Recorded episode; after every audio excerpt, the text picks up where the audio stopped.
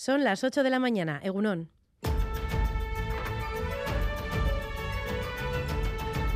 Crónica de Euskadi con Irache Martínez. En el próximo Consejo de Ministros vamos a aprobar una ley de representatividad paritaria entre hombres y mujeres en los centros de decisión. Porque si las mujeres representan la mitad de la sociedad, la mitad del poder político y la mitad del poder económico tiene que ser de las mujeres.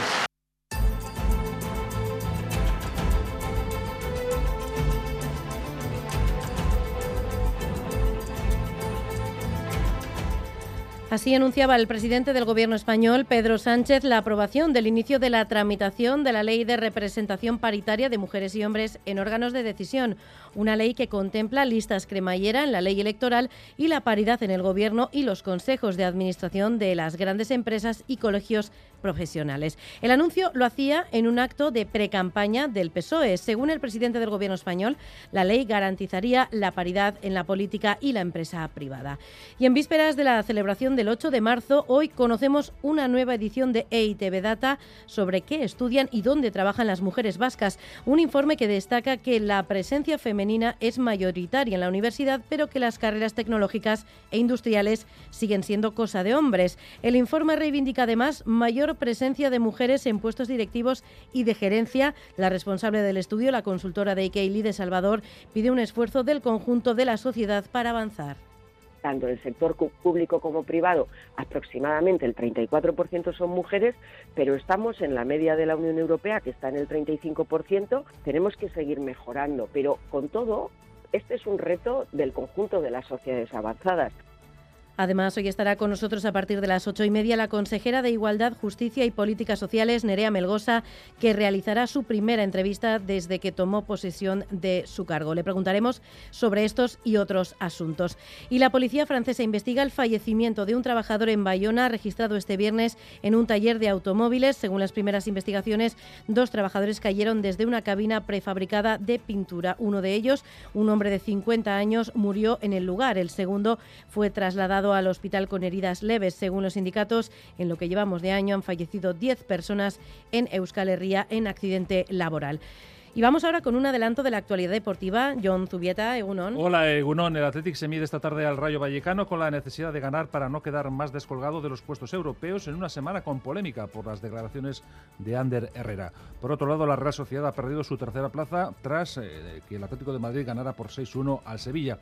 En segunda división, el Eibar se sitúa de nuevo en puestos de ascenso directo después de su victoria por 0-1 en su visita al Tenerife. En baloncesto, el Bilbao Basket se mide al domicilio a Gran Canaria a partir de la 1 y el Vasconia recibe a las 8 al Granada. Además, el Ointega Granada y el Ointega Rica y el Araski solventaron con holgura sus partidos ante el Benvibre y el Ensino respectivamente.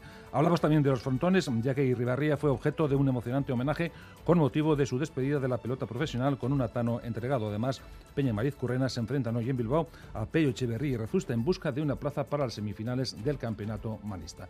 Y en cuanto a otros apuntes, John Ram terminó en la jornada de ayer del Arnold Palmer Invitational en el puesto 44. Hoy comienza el Mundial de Fórmula 1.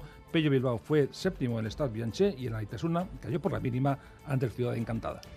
Temperaturas muy frías hasta ahora. 2 grados tenemos en Donostia, 1 en Bilbao y Bayona, 4 bajo cero, 0 en Iruña y 5 bajo cero en Vitoria-Gasteiz. Vamos a repasar el pronóstico del tiempo para este domingo. Euskalmet, Jonander Arriaga, Egunon. Caixo Egunon, hoy domingo se va a imponer el sol y van a subir las temperaturas máximas. Eso sí, amanecemos con algunos bancos de niebla en el interior y con mucho frío y heladas generalizadas en el interior. La niebla va a ir disipándose a lo largo de la mañana y nos va a quedar una jornada soleada, a excepción de algunas nubes medias y altas que van a llegar desde el sur hacia el final del día.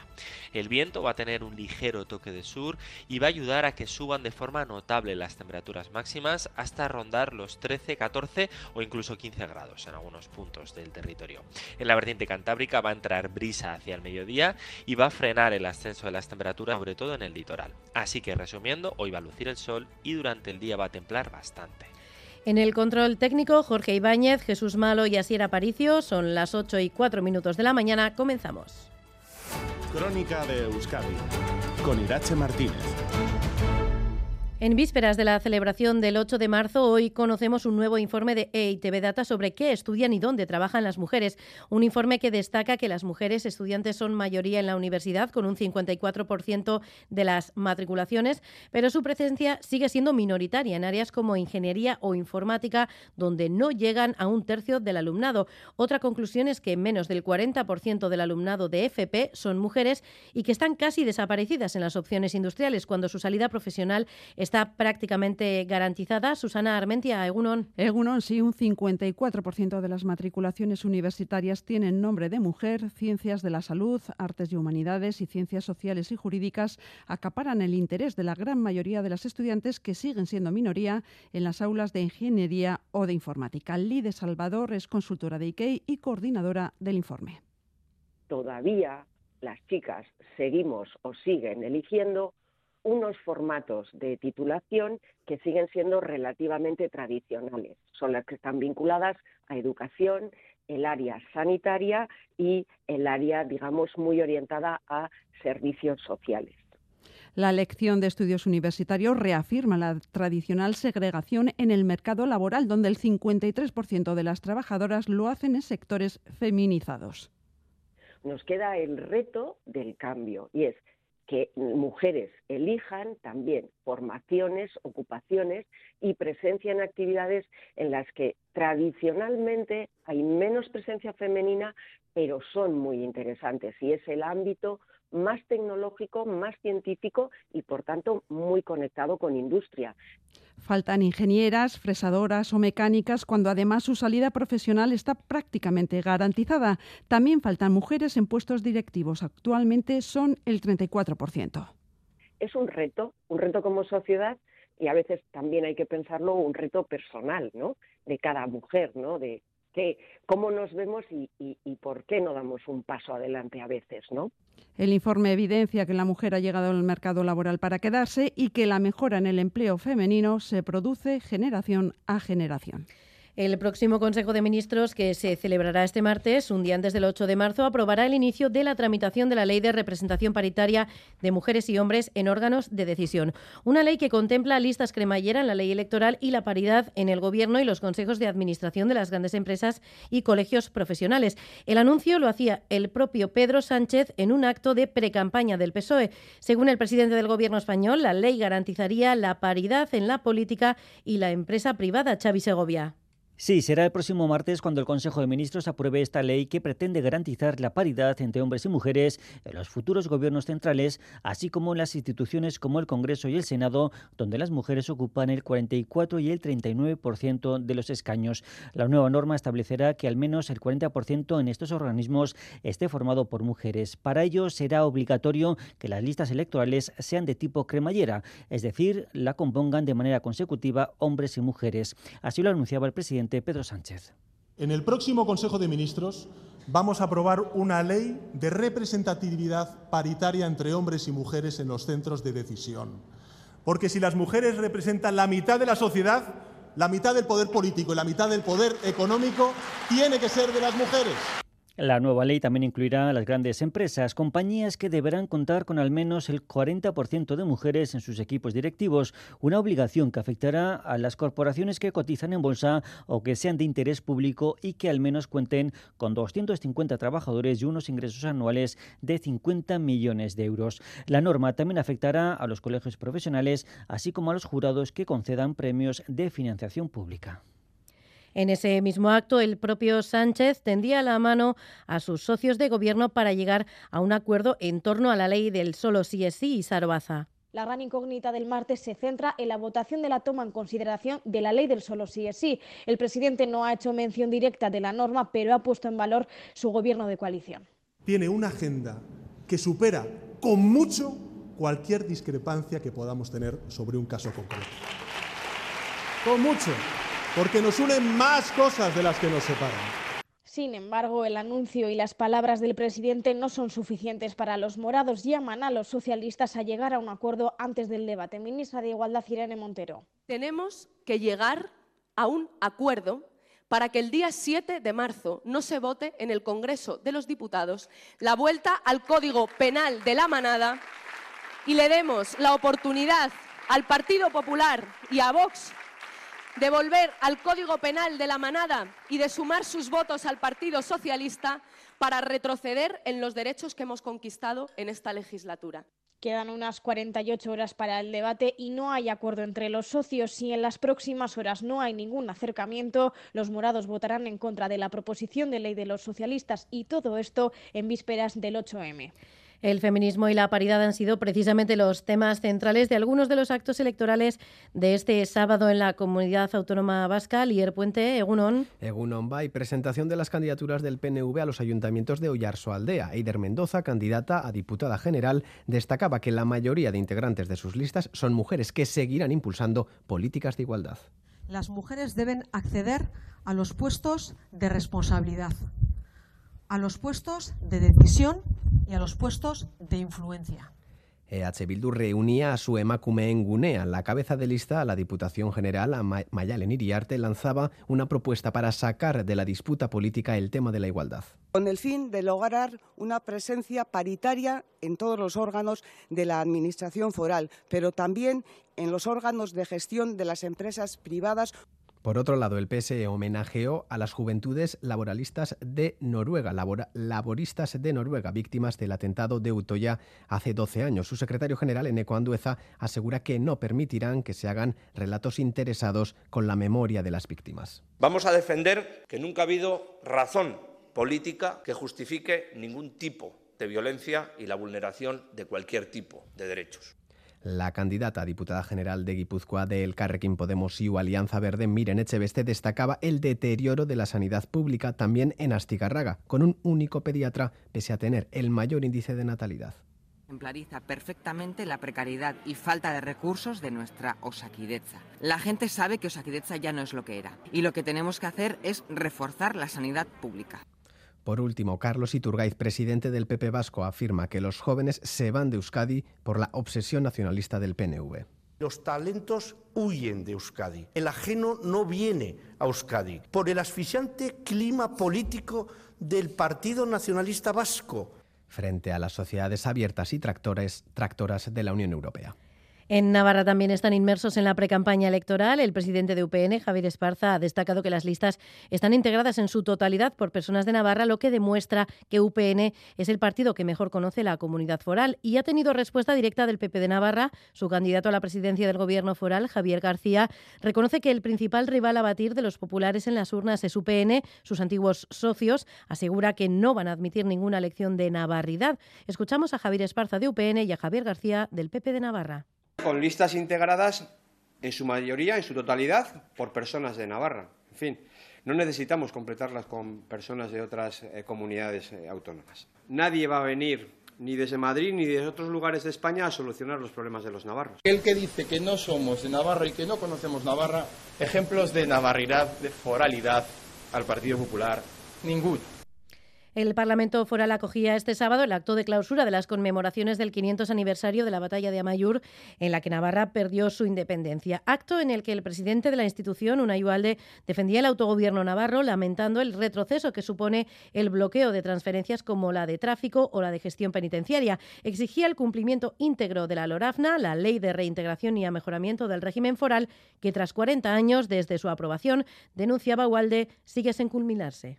Cumplir la ley, los acuerdos, la palabra dada es algo muy navarro, como nos ha demostrado nuestra historia, por lo que desde las instituciones forales tendremos que seguir trabajando para impulsar nuestros fueros, para materializar y ejercer nuestras competencias, en definitiva, aprender de nuestro pasado para mejorar nuestro presente y nuestro futuro.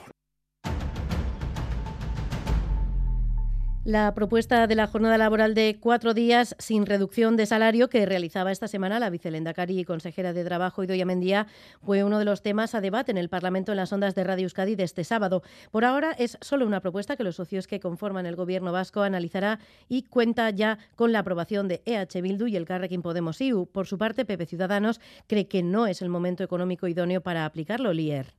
Por ahora, para PNV y PSE lo planteado por Mendía es únicamente una propuesta, un plan piloto que deberá concretarse con empresas voluntarias que quieran una jornada laboral de cuatro días. Aitor Urrutia, Gloria Sánchez. Vamos a ver qué es lo que resulta del estudio. Creo que habrá ocasión de ir eh, analizando, reflexionando, debatiendo. Eh, lo que se proponía era hacer ensayos con empresas que quieren participar en la iniciativa para detectar y analizar ventajas o desventajas de este sistema. La propuesta ya cuenta con el beneplácito de EH Bildu y el Carrequín Podemos IU, aunque Iker Casanova recuerda que la mayoría sindical no está en la mesa del diálogo social. E Isa González pide que se actúe de manera urgente. La mesa de diálogo social es una mesa de diálogo social multilateral. Los sindicatos mayoritarios no están y este gobierno no ha sido capaz de retomar las relaciones. Que es urgente, o sea, que no es una cuestión de hacer un estudio, proyectos piloto, o sea, que es que es urgente abordar esto. Por su parte, Pepe Ciudadanos considera que es una medida electoralista que viene en mal momento económico. Carmen Barrio. Tiene que haber un planteamiento de acuerdo inicial. Y eso no se ha buscado, no se ha madurado. Se ha sacado eh, la propuesta del cajón, pero sin haberla madurado antes en todos los ámbitos. Pide que no sea una medida unilateral. Las trabajadoras de la limpieza de las empresas subcontratadas por Osakidecha denuncian el bloqueo en las negociaciones del nuevo convenio debido a que no hay una equiparación de condiciones laborales con la plantilla del Servicio de Salud. En mitad de nuevas jornadas de huelga denunciaban este sábado en una manifestación desde el Hospital de Basurto de Bilbao una ausencia de derechos que vive uno de los sectores más feminizados, Eder Carrero. Inmersas en las negociaciones por el nuevo convenio, los sindicatos creen imprescindible equiparar condiciones laborales de las trabajadoras de limpieza de las subcontratas de Osakidecha con la plantilla del Servicio Vasco de Salud. Exigen garantizar la homologación de dichas condiciones que previamente habrían acordado. En mitad de nuevas jornadas de huelga convocadas por la mayoría sindical y que concluyen hoy, denuncian una falta de predisposición por parte de la dirección de empresa que delega las decisiones en Osakidecha. Escuchamos a Toño Riaño del sindicato ESK y a Víctor González de LAB. Llevamos ya cinco años con negociaciones y no se ha conseguido absolutamente nada. Eh, no estamos eh, pidiendo nada nuevo o, nada que vaya más allá de, lo que tiene ya el personal de Osakidecha. Eh, básicamente estamos defendiendo mantener esa homologación que en su día nos dimos como campo de juego las tres partes implicadas. Condiciones actuales con las que muchas no optan a convocatorias para recibir carrera profesional, según denuncian. Así las cosas piden la dimisión de la consejera de Salud y advierten que las protestas podrían acentuarse durante las próximas semanas. Y en Ondarroa este sábado se inauguraba la nueva lonja de pescado que ha sido remodelada y que ha supuesto también la incorporación a la zona de una plaza, una inversión que ha supuesto 19 millones de euros. El puerto de Ondarroa es el puerto de mayor descarga de capturas de todo el Cantábrico, Xavi Segovia. Aunque lleva funcionando desde febrero, ayer era inaugurado oficialmente por el Endacari una renovada lonja de pescado moderna y clave en el principal puerto de descarga y pesca de altura del Cantábrico, un edificio de 8.000 metros cuadrados que incluye una plaza pública para acercar el puerto al municipio, unos trabajos que han requerido una inversión de 19 millones de euros, convirtiéndola en la mayor infraestructura pesquera de Euskadi. El Endacari ponía en valor el trabajo que desde siempre han desarrollado los arranchales vascos, incluso cuando muchos en otros lugares creían en la pesca. Íñigo Urcullu destacaba que este sector supone una columna estratégica en la personalidad vasca, por lo que siempre tendrán, decía, el apoyo institucional. Segi dezagun beraz, arrantza sektorea babesten eta laguntzen. Asko zor diogu, gure lehen sektoreari eta arrantzari. Gure nortasunaren funtsesko zutabea da.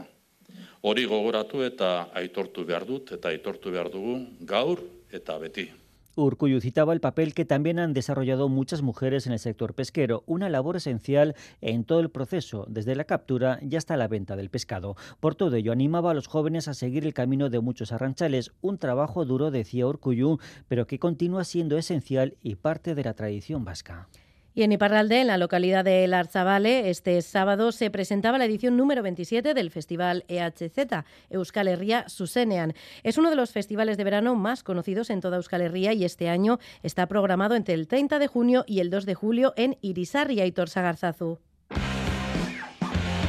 Este año el Festival Euskal Herria Zuzenean tendrá la imagen de un dragón, un dragón colorido y variado que durante 27 años ha mudado de piel sin descanso. Escuchamos a Intza Echart, integrante del grupo organizador. Lekuz leku ere aldatu dira hainbat gauza, bai belaunaldiak, bai uh, ekipa, eta bai ere azkenean uh, ehatxestat zuen uh, balore hori, beraz horregatik etengabea salbehitzen. Hala ere, alaurita amaseitik hor da, beraz da lortu dugula salbehitzen uh, irauteko. Como en los últimos cuatro años, la cultura, el auzolán y el euskera tomarán el municipio de Irisarri en Baja Navarra del 30 de junio al 2 de julio. Quieren que sea accesible para todas y todos y por ello mantienen el formato actual, según explica la organizadora Joana Barbier. Egun osoan ba, izanen da programazio aberats bat, bai aurret sokoan, bai plazan eta bai ospitaleagunean, eta gero haratzean hor uh, da induz, pentsera pasako gira eta hor bi esenen artean. Izanen da konzertu trukaketa bat. Y también han dado a conocer los primeros artistas. El grupo vizcaíno Velaco será uno de los grandes y ya han confirmado a Colinga, África Viván, Cristonak y Muare, entre otros. Aún así, han adelantado que todavía anunciarán muchas sorpresas. Para quien quiera conseguir las entradas más baratas, estarán a 40 euros en su página web hasta el 12 de marzo, con valor para los tres días del festival.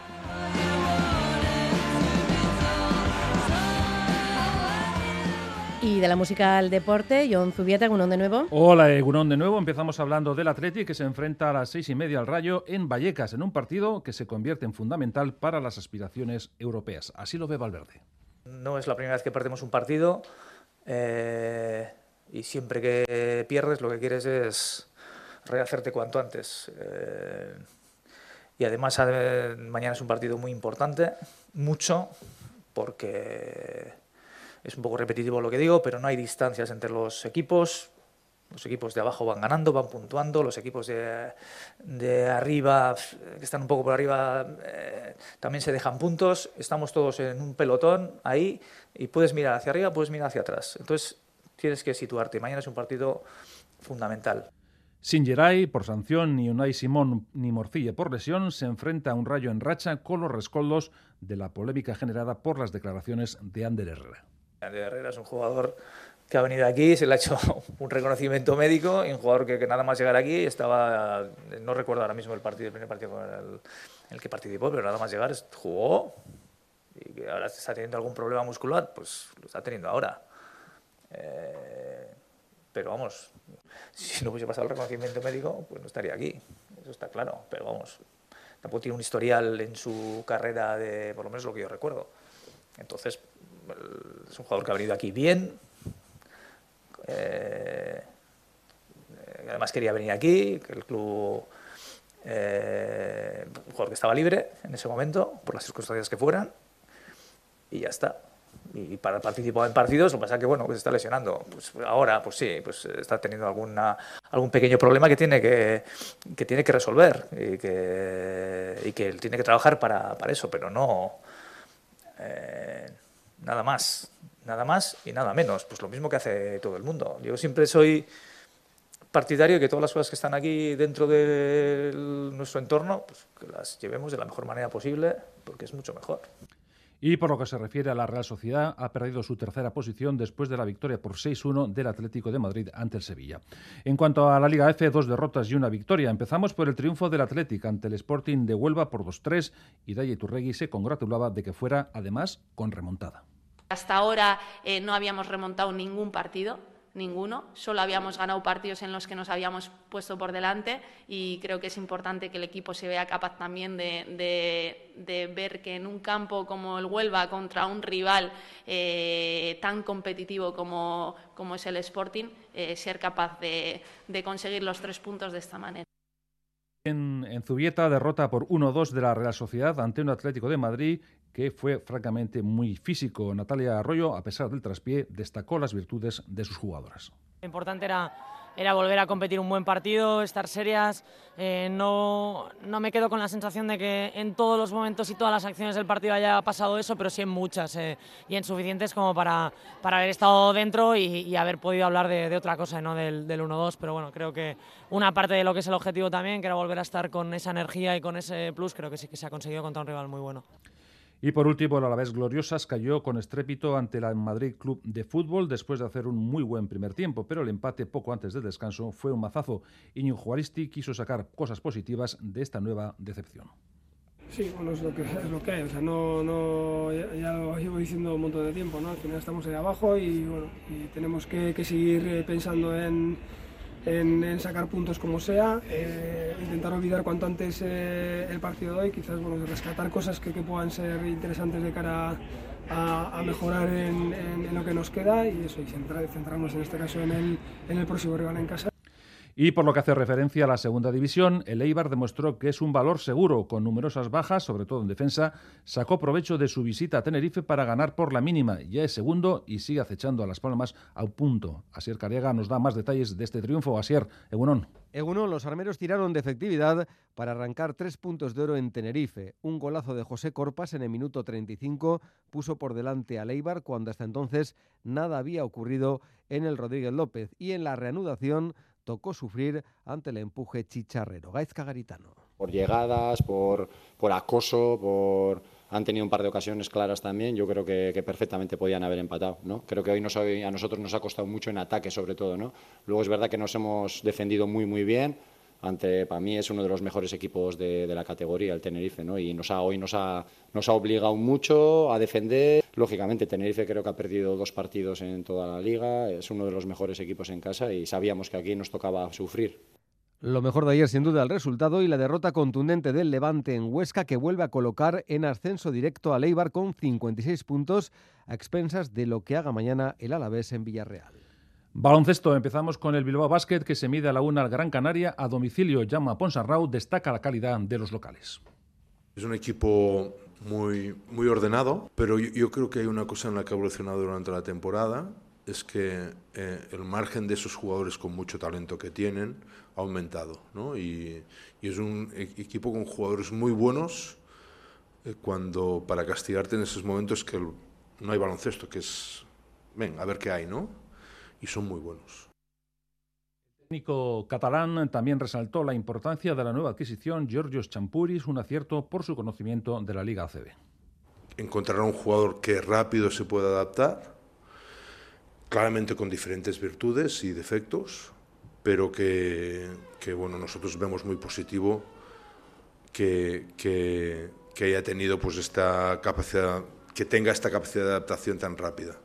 Y eso para nosotros es muy positivo. Asimismo, les recuerdo que el Vasconia recibe a las 8 en el Hues Arena al Granada. En cuanto a la Liga Femenina, buenas noticias. El Ointe Guernica ganó con cierta holgura al Benvibre por 71-58 y Chiar Aristimuño se congratulaba de un triunfo que refleja la mejoría del equipo. Es que creo que hemos tenido pues eso, rachas pues muy buenas y, pues un, un, poco peores.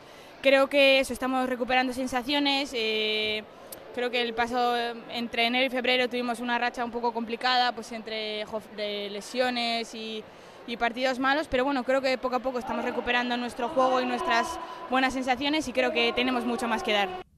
Y por su parte, Laraski doblegó al Ensino por 82-65. Made Urieta, su entrenadora, ya piensa en el derby de Guernica, aunque antes hay otro partido ante el Salamanca. Por motivos de, de, Euroliga jugamos el miércoles contra Salamanca. Cierto, cierto. Jugamos el miércoles, tenemos un viaje muy complicado a Salamanca contra un equipo que, que está totalmente ahora en, en, en, su vida, por así decirlo. Entonces, bueno, tenemos ahí una buena piedra de toque y luego un viaje a, a Guernica, que los derbis pues son, siempre son muy apasionantes.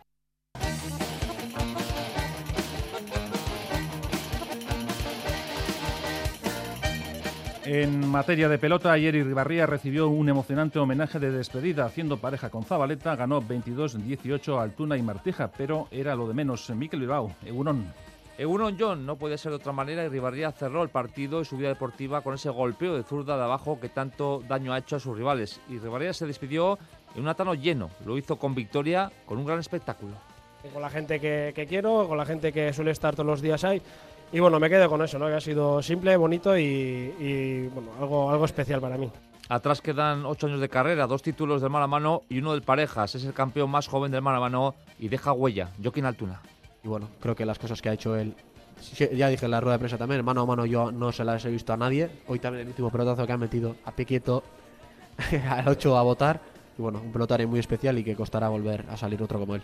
La fiesta fue completa, victoria y el cariño de la gente para un pelotari que se despide joven, muy joven, con apenas 26 años. El relevo está en casa del ya ex pelotari Iker al hermano, a Eki, que aspira a seguir los pasos del hermano.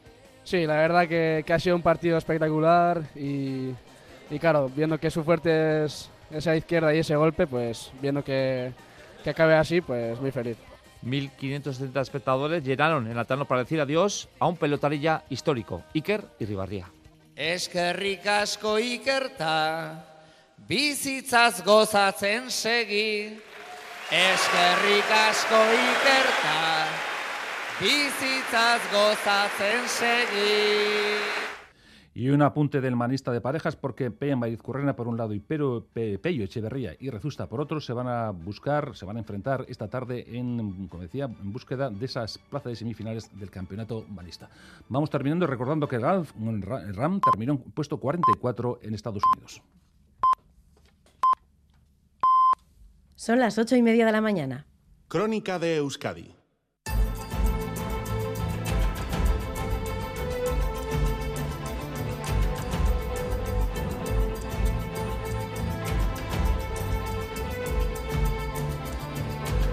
Tenemos temperaturas muy frías hasta ahora. Tenemos 2 grados en Donostia, 1 grado en Bilbao y Bayona, menos 4 en Iruña y 5 grados bajo cero en Vitoria-Gasteiz. Vamos a repasar el pronóstico del tiempo para este domingo. Euskalmet, Jonander Arriaga, Egunon. Caixo, Egunon. Hemos amanecido con temperaturas muy frías, pero bueno, va a ir templando a lo largo del día, ¿no? Sí, eso es. Amanecemos con eh, temperaturas muy frías y también con algunos bancos de niebla, niebla cerrada que se ha formado en algunos puntos del interior. Pero esperamos que el sol caliente bastante. Además, el viento va a tener un ligero toque de sur, así que esto va a ayudar a que suban bastante las temperaturas máximas y rondaremos eh, hacia el mediodía, primeras horas de la tarde, los 13, 14 o 15 grados. Así que el ambiente va a ser muy agradable y además con un tiempo soleado. Y es que el cielo va a estar prácticamente despejado durante todo el día. Así que hoy va a lucir el sol y durante el día va a templar bastante. Bueno, pues cielos despejados para hoy y para mañana, ¿cómo vamos a empezar la semana? Pues mañana más nubes, aunque va a mm. ser solo por momentos, no va a estar completamente nublado durante todo el día, tendremos ratos de sol también, y estas nubes de forma puntual y dispersa nos podrían dejar alguna gota, pero en general vamos a tener un día tranquilo y seco, con unas temperaturas mínimas que van a subir, ya salvo en zonas de montaña, mañana no esperamos heladas, y las máximas se van a mantener similares o quizás algo más bajas que las de hoy, así que superando en general los 10 grados. Es que ricasco, Jonander, gero arte. agur. En carreteras sin incidencias a esta hora, según el Departamento de Seguridad y el Gobierno de Navarra. Eusko Jaurlaritzak enpresei laguntza emango die 2023ko enpresentzako laguntza plan berriarekin.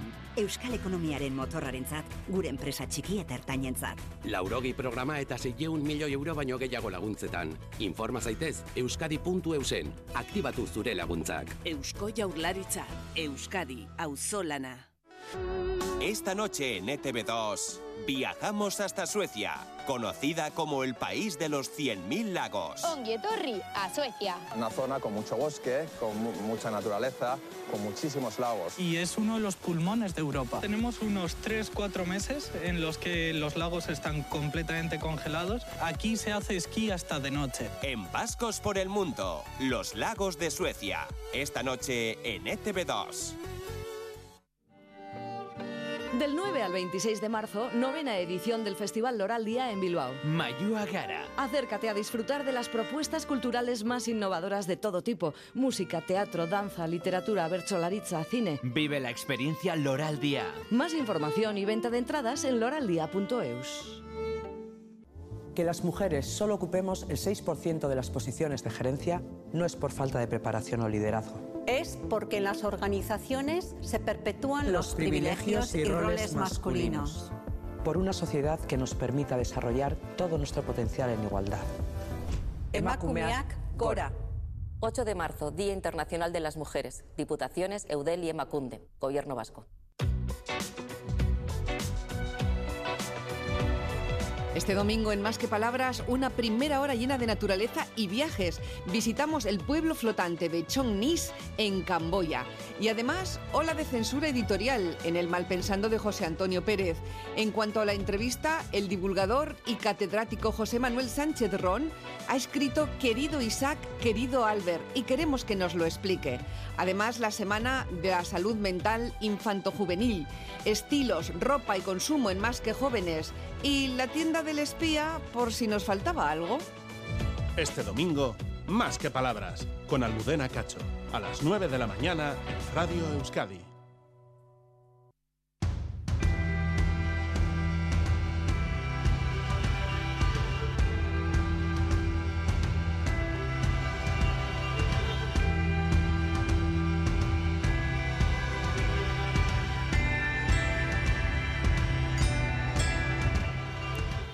Hoy en Crónica de Euskadi fin de semana está con nosotros Nerea Melgosa, consejera de Igualdad, Justicia y Políticas Sociales. Egunon. Egunon.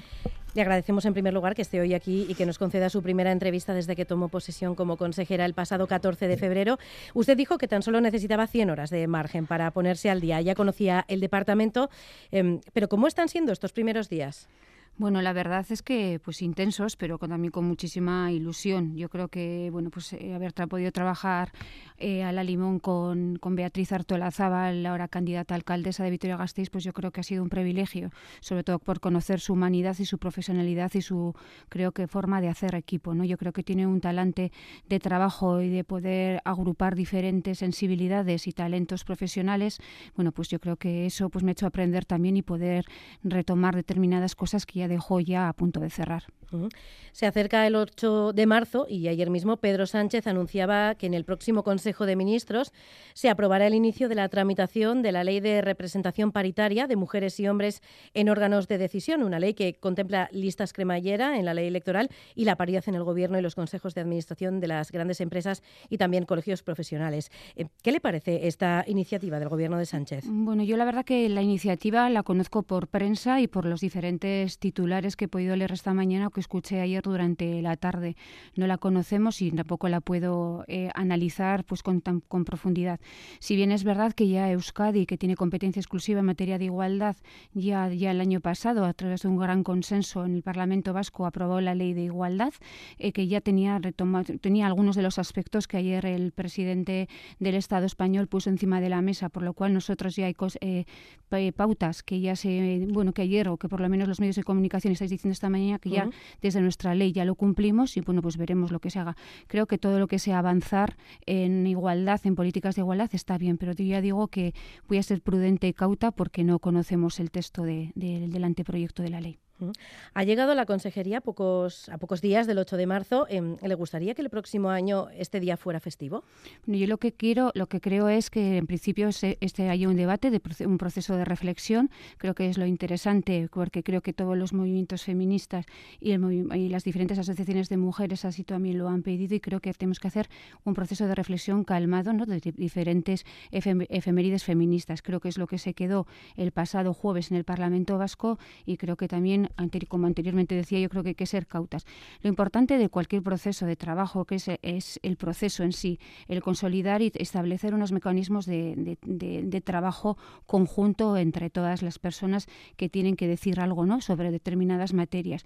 Yo creo que una muestra fue la ley de igualdad aprobada en el año pasado, que hubo un gran consenso porque hizo, se hizo un trabajo tranquilo, sosegado y en el cual todo el mundo aprendió de todo el mundo y creo que en este momento creo que tenemos que seguir así haciendo las políticas de igualdad y todo lo relativo a ellas. Si bien, si bien no, no quiero decir que bueno que el Departamento de Empleo y Trabajo es el departamento competente, han iniciado un expediente y ese expediente seguirá como en el resto de expedientes, pues viéndolo los departamentos o en, el, en este caso en el organismo de Macunde, en el cual, bueno, pues en el Instituto de la Mujer de Macunde, en el cual, bueno, pues determinarán con el Consejo Consultivo de Macunde qué es lo que tiene que, bueno, no solamente en el tema del 8 de marzo, sino ver cuáles son los días adecuados para las propias efemérides feministas de nuestro calendario.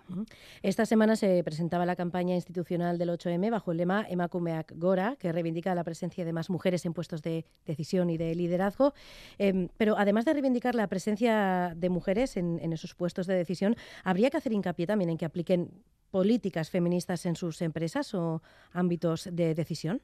Yo creo que todo, yo creo que lo que no, mm, a yo lo creo que lo importante aquí es establecer que tenemos una ley de igualdad, como anteriormente. En esa ley de igualdad damos unas medidas concretas para que no solo las empresas eh, privadas, sino yo creo que asociaciones y la propia sociedad vaya dándose conciencia, tomando conciencia de la importancia de hacer políticas equilibradas de igualdad, porque al final no estamos hablando, estamos hablando de derechos humanos y de contar con la mitad de la de la sociedad, ¿no? Que somos las mujeres.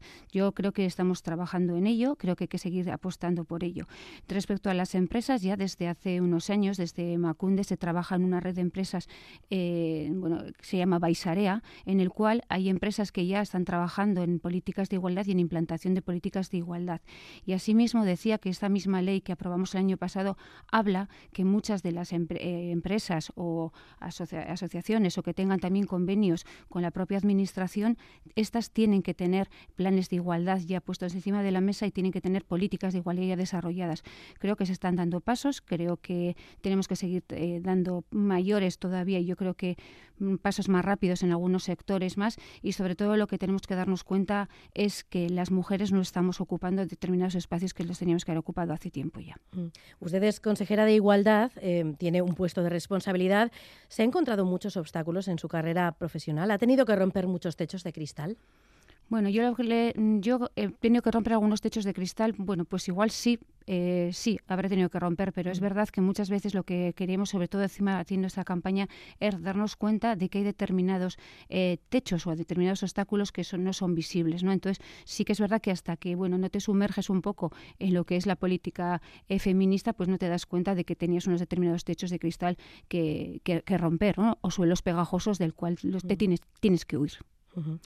Hoy hemos conocido un nuevo informe de ITV Data sobre qué estudian y dónde trabajan las mujeres.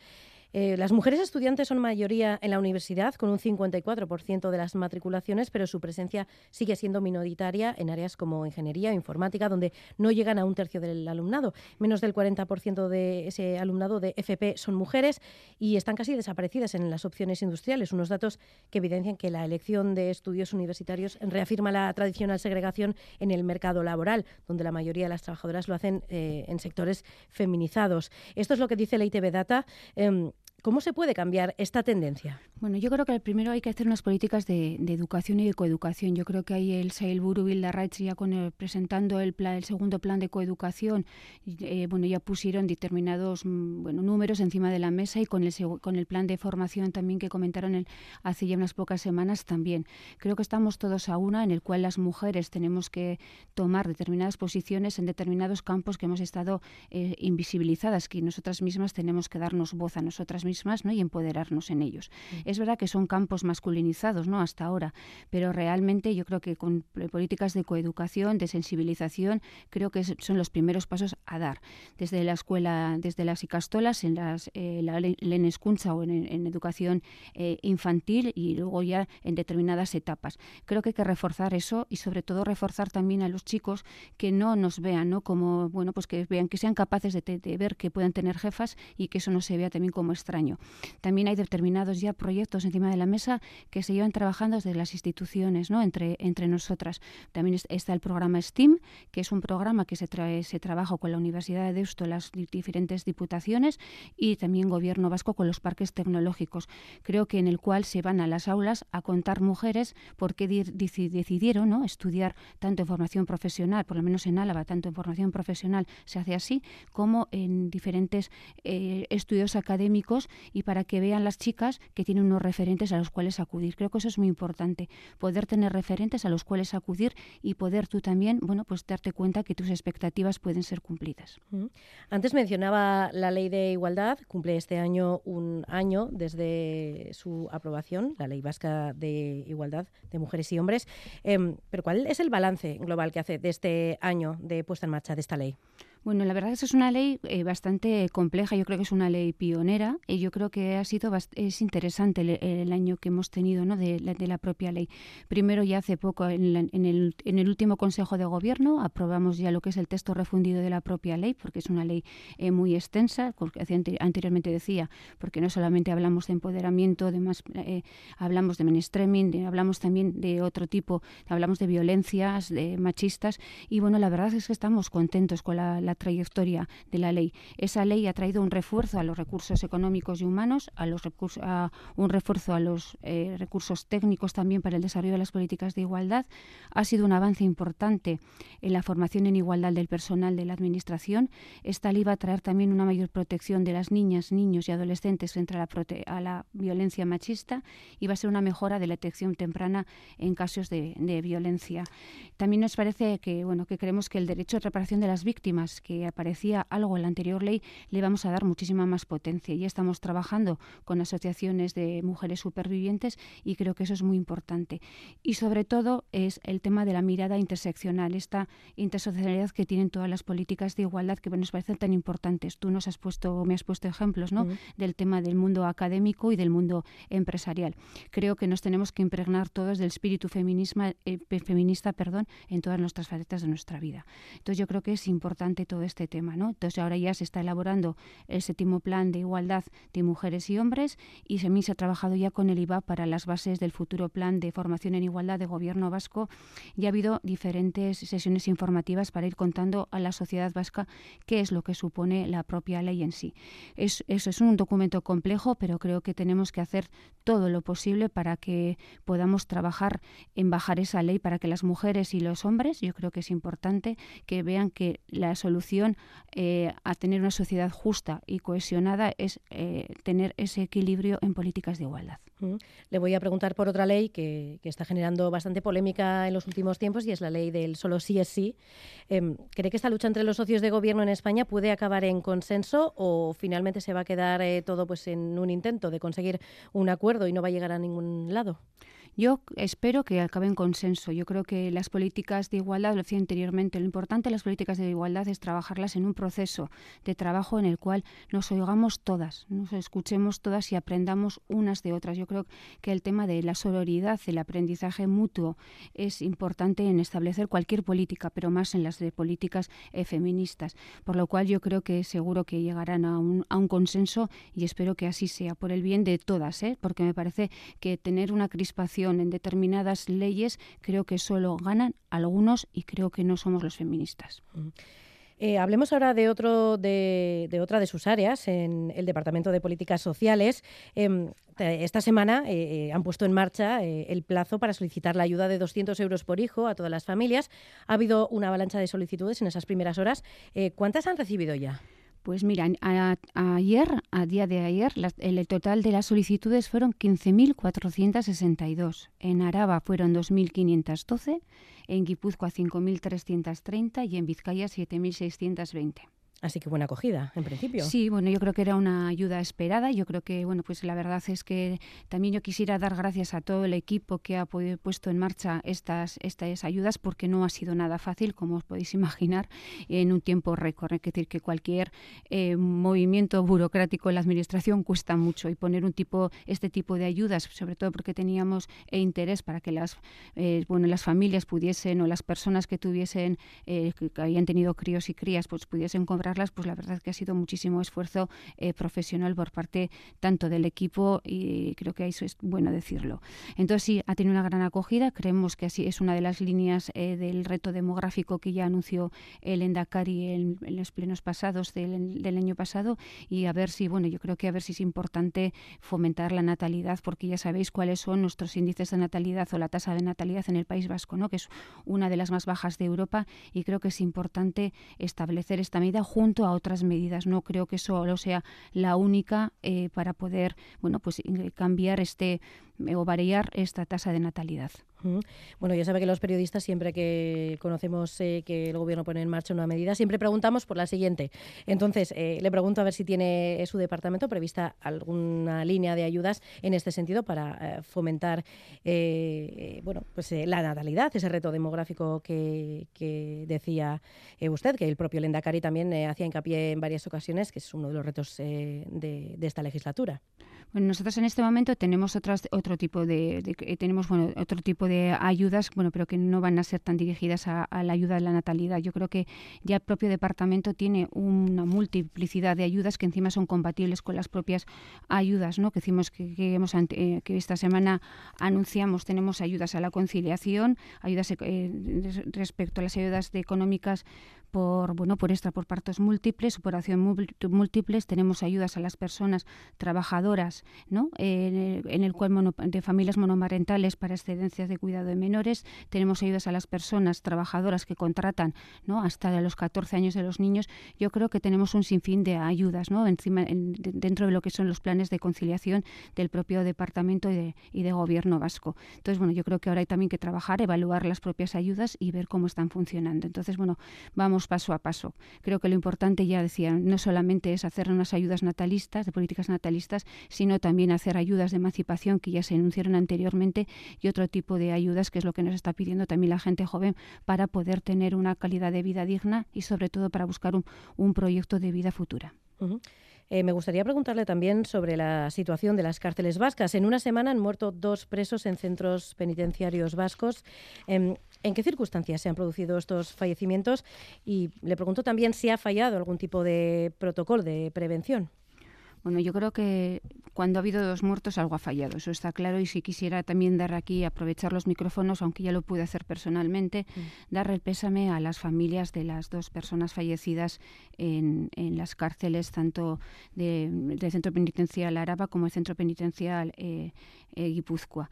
Eh, nosotros el protocolo de prevención de suicidios es un protocolo del año 2014. Ha habido grandes mejoras en este protocolo que también así nos lo han dicho tanto los técnicos como personas asesoras externas de los propios protocolos de, de, suicidios y o demás que tengamos. ¿no? Entonces yo creo que es importante que esos protocolos sean vivos y sobre todo que sean dinámicos con, mejoras. Entonces yo sí que creo que bueno pues que eh, vamos a evaluarlos, vamos a ver un poco. Ahora hay una eh, inspección y ahora sabiendo unas informaciones también internas dentro de la cárcel y cuando veamos el propio resultado de los documentos que nos puedan pasar o de la información que veamos, bueno, pues iremos como lo, como lo podamos valorar. Pero realmente yo también quisiera que, al igual que he hecho con las políticas sociales, dar gracias a las personas que trabajan en los centros penitenciarios, pues porque al final eh, para ellos es muchos de ellos es su hogar y bueno, pues tener noticias como estas, al final, bueno, pues ellos eh, tienen que también retomar la vida con las personas penadas ¿no? que están en, en cárcel, que son compañeros de algunos de las personas fallecidas. Mm. En los últimos meses, la Audiencia Nacional se ha volcado en suspender los terceros grados a varios presos de ETA que se habían beneficiado de esa medida. Asociaciones de familiares, partidos, sindicatos denuncian que se están vulnerando los derechos de las personas presas. ¿Qué opina de las actuaciones de la Audiencia Nacional? No, yo no, o sea, no valoro las actuaciones de la, de, la Audiencia Nacional, pues porque no creo que tenga que valorarlas, al igual que lo hacía, bueno, pues mi antecesora, la, la Seilur Artolazábal. Bueno, nos parece que, bueno, pues lo, lo, que han dicho, nosotros seguimos manteniendo nuestro criterio. Nuestro criterio es, después de la dictaminación de los dictámenes que nos pasan las juntas de compensación, de, tratamiento, de tratamiento, perdón, bueno, pues el Consejo de Dirección de, de, los centros penitenciarios, bueno, pues es el que luego retoman esta situación ¿no? Pero creo que decir, no hemos cambiado ningún ápice del año pasado a este, por lo cual nosotros seguiremos haciendo nuestro trabajo, que es el que, bueno, que creo que está, que es adecuado, que es adecuado. El Ministerio de Inclusión, Seguridad Social y Migraciones anunciaba hace unos meses la rehabilitación de una antigua clínica en Vitoria-Gasteiz para transformarla en un centro de acogida para refugiadas, para personas refugiadas solicitantes de protección o de asilo. Eh, su antecesora al frente del departamento, Beatriz Artolazábal, ya aseguró que ese proyecto no coincide con el modelo vasco de acogida. ¿Comparte su opinión? Eh, comparto totalmente la opinión con la señora Artola Ya Se lo puede también contestar este viernes pasado al, al, señor Barrio, que nos hizo una pregunta también en, mm. en, el propio Parlamento, sede parlamentaria vasca, en el cual nos comentaba lo mismo, ¿no? que incluso si habíamos eh, bueno, mandado alguna otra misiva al ministro Escriba para retomar estas eh, conversaciones. Ya sabe usted que desde el Gobierno vasco estamos preocupados y ocupados en la política migratoria, sobre todo en la política de acogida.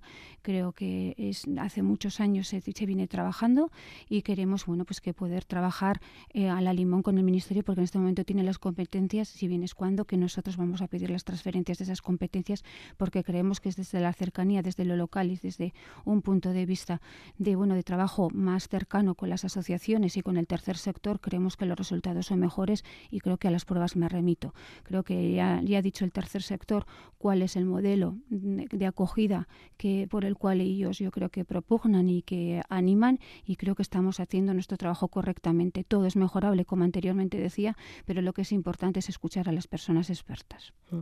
El viernes se cumplieron 47 años de la masacre del 3 de marzo. Eh, me gustaría hacerle dos preguntas al respecto. La primera, ¿cuándo cree que va a ser una realidad el memorial del 3 de marzo? Y segundo, si van a participar las asociaciones memorialistas en el proceso de creación de este memorial. Bueno, primero como Gastistarra también quisiera darle un gran abrazo y bueno, Gastistarra y como bueno como persona creo ya casi, pero bueno sobre todo eh, quisiera dar un gran abrazo a todas las familias todavía de los cinco, de las cinco personas víctimas del 3 de marzo y sobre todo a las, toda la sociedad Gastistarra y sobre todo al barrio de, de Zaramaga por aquellos días vividos que yo creo que a nadie se nos quita de nuestra memoria y que bueno que marcaron algunos nuestra infancia. Por otra parte lo que me comentabas, bueno yo creo que fue una gran noticia eh, es verdad eh, haber tenido ya eh, los estatutos y la, fundación en los diferentes consejos de gobierno, tanto en el Consejo Foral como en el, en el, municipal, como en el del propio gobierno vasco, aprobados antes del 3 de marzo. Ha sido un proceso largo, mm. muy largo, porque ha habido bueno, pues, diferentes cambios también de leyes que realmente bueno, pues, nos han entorpecido ¿no? el poder poner en marcha antes el, eh, la fundación. Yo creo que la, el Buru Artolazábal ya lo dijo anteriormente, creo que aquí siempre ha sido, siempre el objetivo es que esté la plataforma 3 de marzo y el, 3 de y el memorial 3 de marzo en, ello, en, en él. ¿no? Creo que es importante también eh, tomar en cuenta, como anteriormente decía, pues para cualquier cosa, antes decía el tercer sector en políticas migratorias, eh, al, movimiento feminista para tomar decisiones con el tema de las efemérides feministas y, como no, para la memoria histórica. Creo que la tenemos que hacer entre entre todos y todas. Entonces, por lo cual, sí, claro que estarán. Quiero decir que ellos ya han dado también, cuando se han hablado con ellos durante estas semanas para poner en marcha determinados estatutos o el, el, convenio, eh, bueno, ellos no han dicho que no vayan a estar en ningún momento. Eh, nos queda ya poco tiempo, pero me, me gustaría preguntarle también, eh, bueno, por los retos que tiene al frente del departamento. Le queda aproximadamente año y medio al frente de este departamento hasta que finalice la actual legislatura. Em, ¿Es tiempo suficiente para poner eh, en marcha un proyecto nuevo o, se va a dedicar a consolidar los ya existentes?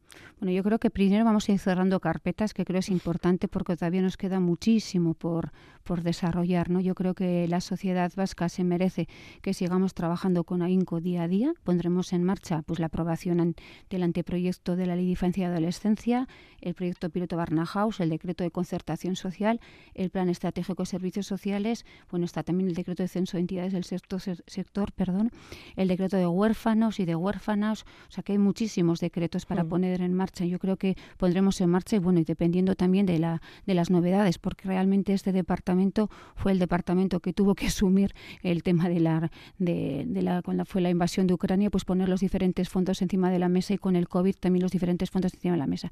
Esperemos que podamos terminar la legislatura con calma y poder trabajar y poder cerrar las carpetas que tenemos encima de la mesa. Pero bueno, cualquier circunstancia estamos abiertas a poder solventarla con la ayuda de toda la sociedad vasca.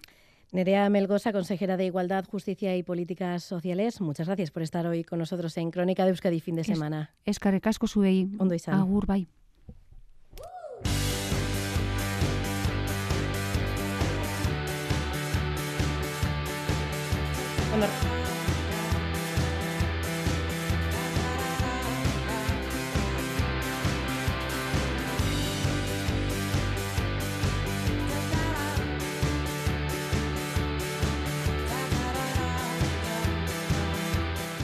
Escuchan a Seamais versionando Corazón de Tango de Doctor Deseo. El videoclip de esta versión de Seamais, por cierto, se ha llevado uno de los premios de esta edición de Gasteas Ariak. Así nos despedimos hasta las 9 de la mañana con Corazón de Tango. Ondo Izan, Agur.